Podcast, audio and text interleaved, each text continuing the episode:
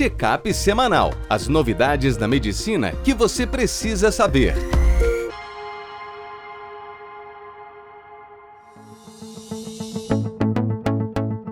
Olá a todos, meu nome é Ronaldo Gismonte, eu sou editor-chefe médico do portal PebMed. Bem-vindos a mais uma edição do Checkup semanal com as novidades da medicina que você precisa saber para começar a semana atualizada. Hoje a gente vai falar sobre prematuridade e risco de apendicite até um ano de vida. Como fazer o teste de apneia de morte encefálica em pacientes com troca gasosa muito ruim. Um teste residencial para clamídia gonorreia que chegou nos Estados Unidos e em breve pode estar no Brasil. Como tratar erisipela na pediatria e a chegada da trombectomia mecânica para o AVC isquêmico no Sistema Único de Saúde. Roberta Esteves, nossa pediatra, prematuridade e o maior risco de apendicite no primeiro ano de vida. Essa apendicite em lactentes é muito rara, menos de 1% dos casos, mas o diagnóstico é muito difícil, a doença fica mascarada e a mortalidade pode ser alta. Um estudo de caso-controle com crianças com menos de um ano de vida comparou os casos de apendicite com crianças controle. Eles identificaram 106 bebês com diagnóstico de apendicite, a idade mediana de 2,4 meses, um terço do sexo feminino.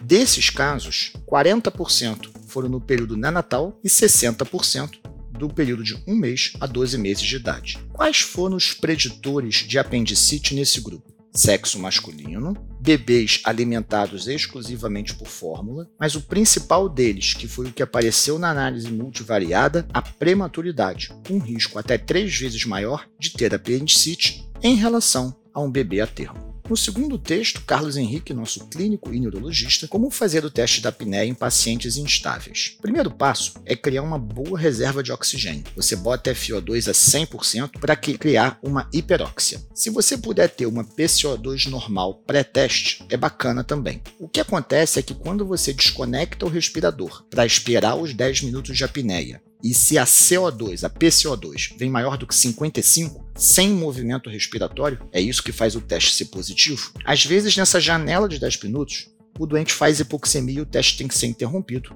e ele é inconclusivo. Então você botar o doente com uma PIP boa, às vezes recrutá-lo e até deixar ele em peça T ou principalmente em CPAP, o aparelho desligado, sem ventilação de resgate, mas com uma PIPzinha lá residual. Isso às vezes é suficiente para evitar a hipóxia e permitir que você conclua o teste com sucesso. No próximo texto, nossa equipe de redação trouxe a cobertura da liberação pelo FDA do primeiro teste residencial para clamídia gonorreia. O que acontece é que esses testes usam a amplificação com ácido nucleico, NAT, para ver clamídia e gonorreia. Se chama Simple 2 teste. Só que esse teste, que é feito por suave vaginal ou urina, pra, no caso dos homens, ele você tem que mandar a amostra para o laboratório. Ele não é um reagente que você termine o teste em casa, é apenas um kit para você coletar o teste e mandar e tentar deixar mais fácil que as pessoas se testem, dado o aumento progressivo nesse tipo de IST, causa comum tanto de uretrite quanto de cervicite. Lembrando que na suspeita de uretrite ou cervicite, o tratamento é ceftriaxona intramuscular para o gonococo e azitromicina 1 grama em dose única para clamídia.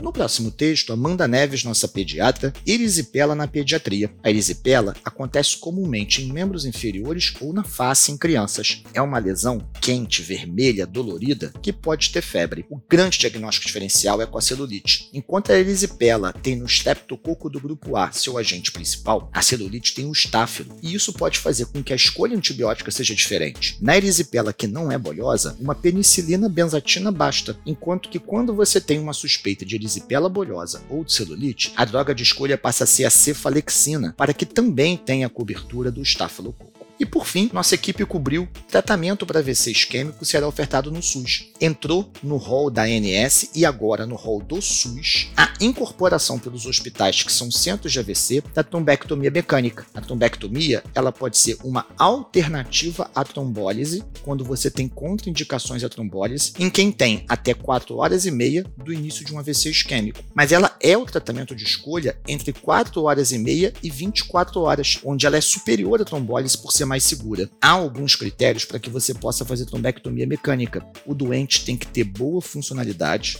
um AVC isquêmico sem sangramento na imagem, com uma escala do NIHSS maior ou igual a 6 e uma evidência de stop de trombose, de oclusão, ou na carótida interna ou no segmento proximal da artéria cerebral média, o chamado segmento M1. Se você quiser ler mais sobre isso e se manter atualizado, não deixe de acessar www.webmed.com.br. Um abraço e até a próxima.